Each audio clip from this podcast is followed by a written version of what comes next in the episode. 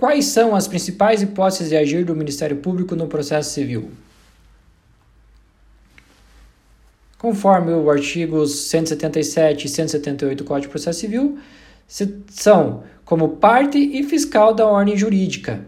O Ministério Público exerce o direito de ação em conformidade com suas atribuições constitucionais. E como fiscal da ordem jurídica, é, ele sempre será intimado para se manifestar nos casos em que há interesse público social, interesse de incapaz e litígios coletivos pela posse de terra rural ou urbana. Não se esqueçam que, apesar do Ministério Público, na, na grande maioria das ações que participa, figurar como autor, ele também pode figurar como réu. É, exemplos são ação anulatória de termo de ajustamento de conduta celebrado com o Ministério Público e ação rescisória promovida em face de decisão de mérito, de mérito proferida no bojo de ação ajuizada pelo Ministério Público e transitada em julgado. Então, o Ministério Público pode ser autor e também, eventualmente, figurar como réu. Algumas das particularidades da atuação do Ministério Público como parte.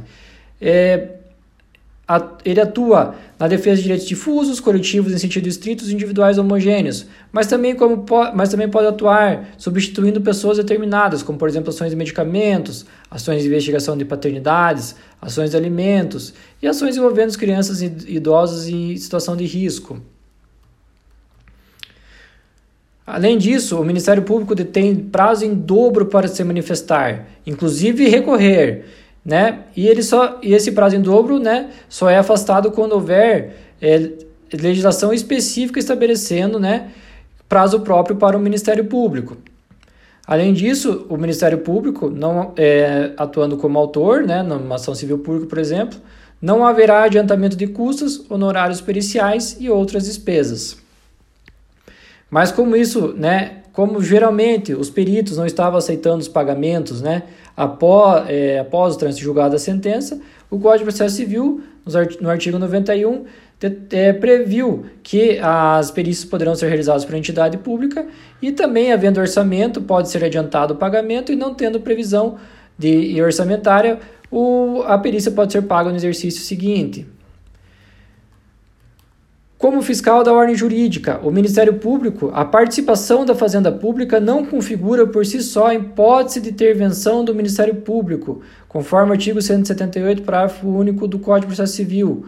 O Ministério Público, é, estando a Fazenda Pública presente em um dos polos da ação, somente atuará nas hipóteses de interesse público primário, né? aqueles que, que resguardam interesses coletivos, interesses relevantes da direitos fundamentais, direi é, enfim, direitos relevantes à comunidade. Já os direitos, o interesse público secundário, aqueles notadamente ligados a interesses patrimoniais da, da administração, não precisam de acompanhamento do Ministério Público. O exemplo clássico são as execuções fiscais. Né? O Ministério Público está dispensado de atuar em todas as execuções fiscais, atua nas hipóteses gerais do artigo 178, como, por exemplo, o interesse de capaz. Não se esquecer que caso o Ministério Público não seja intimado em caso de intervenção obrigatória do artigo 178, a nulidade, e essa nulidade se estende até o momento em que deveria ser intimado. Porém, a nulidade foi considerada relativa pelo Código, uma vez que o membro do Ministério Público deverá é, indicar se há ou não prejuízo pela, sua ausência, pela sua ausência de manifestação, ou se não, né, caso contrário, ele acompanha os autos do, a partir do momento que foi intimado. Pode produzir provas e requerer as medidas processuais pertinentes também o membro do Ministério Público.